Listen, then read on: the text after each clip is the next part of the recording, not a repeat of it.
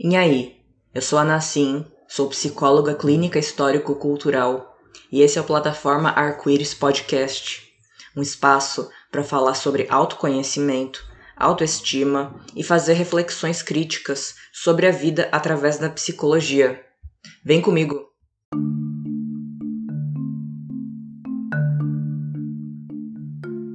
E aí, tudo bom? Vamos começar então mais um episódio do plataforma Arco-Íris Podcast com o nosso quadro Mentiras sobre o neoliberalismo que fazem você sofrer. E no episódio de hoje, o nosso tema vai ser a inteligência emocional. E aí você vai me perguntar, mas Nassim, o que, que inteligência emocional tem a ver com neoliberalismo? Mó coisa importante a gente ter inteligência emocional. Então, é, vamos começar o episódio para falar algumas coisinhas que eu penso a partir da psicologia histórico-cultural sobre o conceito de inteligência emocional. O conceito da inteligência emocional, ele começou a ser muito usado principalmente em ambientes corporativos e passou a ser mais disseminado para vários outros espaços, para se referir a habilidades de gestão de crise, é, capacidade de trabalho em equipe, ter sensibilidade com as relações humanas, coisas que sim, com certeza são muito importantes. Mas por que que é zoado Nassim o termo de inteligência emocional? Ele é zoado porque ele está muito pautado no pensamento lógico formal. É aquele pensamento que é anterior ao que a gente tenta propor aqui, né? Uma visão mais dialética da vida, uma visão que pense os fenômenos da realidade em sua totalidade, movimento e contradição.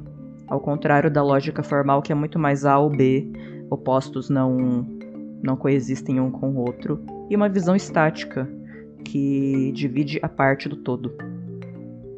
Essa concepção positivista, lógica formal, ela acaba separando coisas que nunca deveriam ser divididas: corpo e mente, indivíduo e sociedade, biológico-cultural, cognitivo e emocional. E o nosso trabalho, quando é, usamos o materialismo histórico dialético, vai muito no sentido de restaurar uma integração de coisas que nunca deveriam ter sido separadas. E o cognitivo e o emocional não fogem muito disso. Afinal de contas, faz sentido eu, de fato, ser uma pessoa inteligente se eu só tenho a inteligência cognitiva ou só a emocional? Faz sentido eu pensar que que bom que eu já tenho a inteligência cognitiva, agora só me falta emocional, ou vice-versa? Dá para ter uma e não ter outra? Essa ideia de separar o cognitivo do emocional está muito atrelada por muito tempo e até hoje a gente pode dizer, né, o cognitivo ele costuma ser muito mais valorizado, ele está muito mais atrelado com a racionalidade, com a inteligência, é, e que querendo ou não acaba propagando muito uma aprendizagem que é conteudista, né? A gente muitas vezes entende que aprender coisas novas, estudar e tudo mais, está muito mais associado a, a memorizar coisas e a acumular conteúdo, muito mais prezando pela, quali pela quantidade do que pela qualidade. E aí, de uns tempos pra cá, começou, digamos, a se tornar uma hype do momento, focar mais na questão do emocional. Então, vamos agora focar no emocional, que já se fala muito de cognitivo. E aí, o que a gente pensa a partir da psicologia histórico-cultural, né, é que o lance não é focar em um nem no outro. É a gente ver o indivíduo e o seu psiquismo em sua totalidade, nós entendemos na psicologia histórico-cultural que nossas atividades, nossas relações com o meio, as quais engendram a formação da nossa consciência, elas são necessariamente uma integração afetivo-cognitiva. Nosso desenvolvimento psíquico, dos vínculos internos entre as diferentes partes da estrutura sistêmica do nosso psiquismo se desenvolvem à medida da qualidade da integração do afetivo com o cognitivo, um é um interno ao outro. Os sentimentos, eles são conceitos. Você entendeu o que é felicidade, você entendeu o que é tristeza, você entendeu o que é medo, o que é esperança. É você entender que esses sentimentos são sentidos por muitas pessoas, mas que são sentidos de forma única. Então, isso que eu sinto não é só eu que sinto. Muitas outras pessoas passam por essa mesma coisa, mas o jeito que esse sentimento atravessa a minha vida diz muito mais sobre mim, mas não me anula da sociedade. Ou seja, tudo aquilo que a gente pensa, tudo aquilo que é da ordem do cognitivo, ele tem que ter um tônus emocional. E tudo aquilo que é afetivo, para se concretizar, precisa do cognitivo também. Pensemos na dialética. Um é interno ao outro. O afetivo tem no seu núcleo o cognitivo, e o cognitivo reciprocamente o afetivo. Desse modo, não dá para a gente ter ou só inteligência cognitiva ou falar só de inteligência emocional.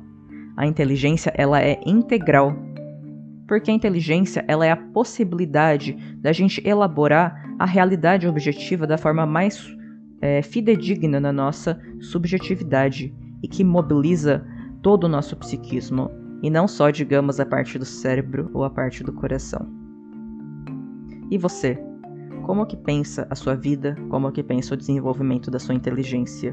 De forma cindida ou de forma integrada? Para a gente não perder de vista o nome do nosso quadro, Mentira sobre Neoliberalismo, né?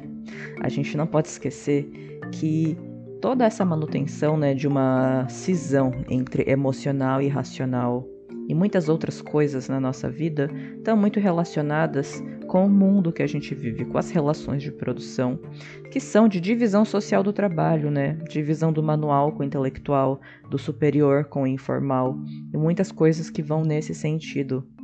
Não é um interesse das relações de produção capitalistas produzirem sujeitos com inteligência integral, que superem a falsa cisão do manual e do intelectual, que superem uma percepção da realidade para poder perceber que se eu não estou tendo sabedoria, empatia, acolhimento para poder lidar com situações no trabalho, não é porque eu faltei com a minha tarefa de casa de vir de casa com a tal da inteligência emocional, mas porque o que, que são essas condições de vida, de estudo, de trabalho, de socialização? e como que elas interferem na qualidade do nosso desenvolvimento. As nossas relações de produção, assim como todas as demais relações da nossa vida, elas são alienantes. E é nessas tantas que a gente vai constatando essa alienação, na cisão de coisas que nunca deveriam ter sido separadas.